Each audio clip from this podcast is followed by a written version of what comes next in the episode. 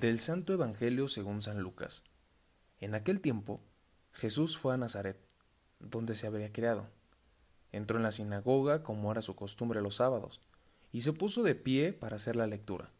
Le entregaron el rollo del profeta Isaías y desenrollándolo encontró el pasaje donde estaba escrito.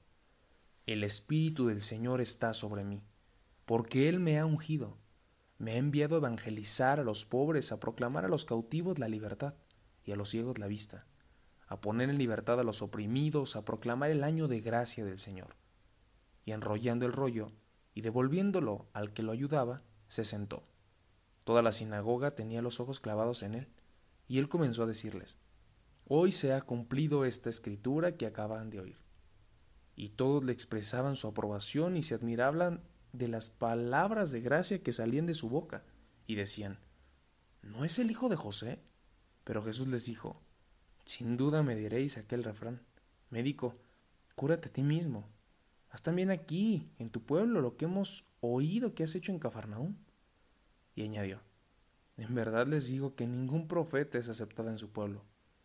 Puedo asegurarles que en Israel había muchas viudas en los tiempos de Elías, cuando estuvo cerrado el cielo tres años y seis meses y hubo una gran hambre en todo el país. Sin embargo, a ninguna de ellas fue enviado Elías, sino a una viuda de Sarepta, en territorio de Sidón. Y a muchos leprosos había en Israel en tiempos del profeta Eliseo. Sin embargo, ninguno de ellos fue curado, sino Naamán, el sirio. Al oír esto, todos en la sinagoga se pusieron furiosos y levantándose lo echaron fuera del pueblo y lo llevaron hasta un precipicio del monte sobre el que estaba edificado su pueblo, con intención de despeñarlo. Pero Jesús se abrió paso entre ellos y seguía su camino. Palabra del Señor. ¿Qué tal? Excelente inicio de semana. Soy Jonathan Arias, diácono.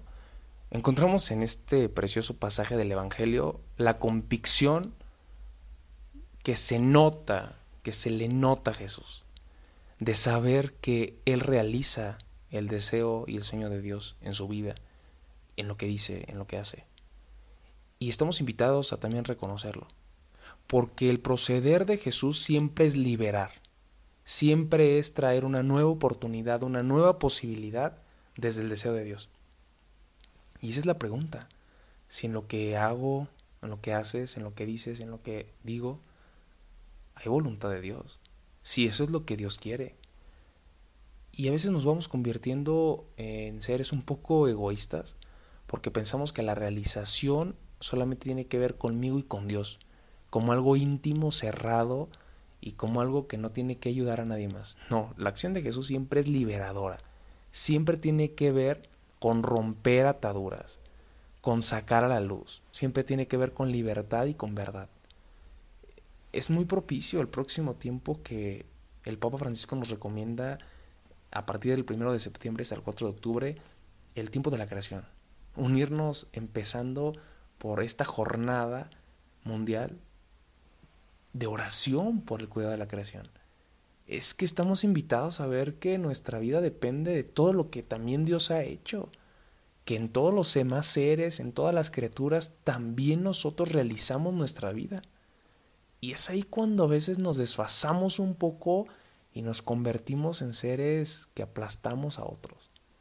No, hay que dar siempre experiencia de libertad siempre experiencia de que el otro reconozca también que cabe la felicidad en sus vidas, en su existencia.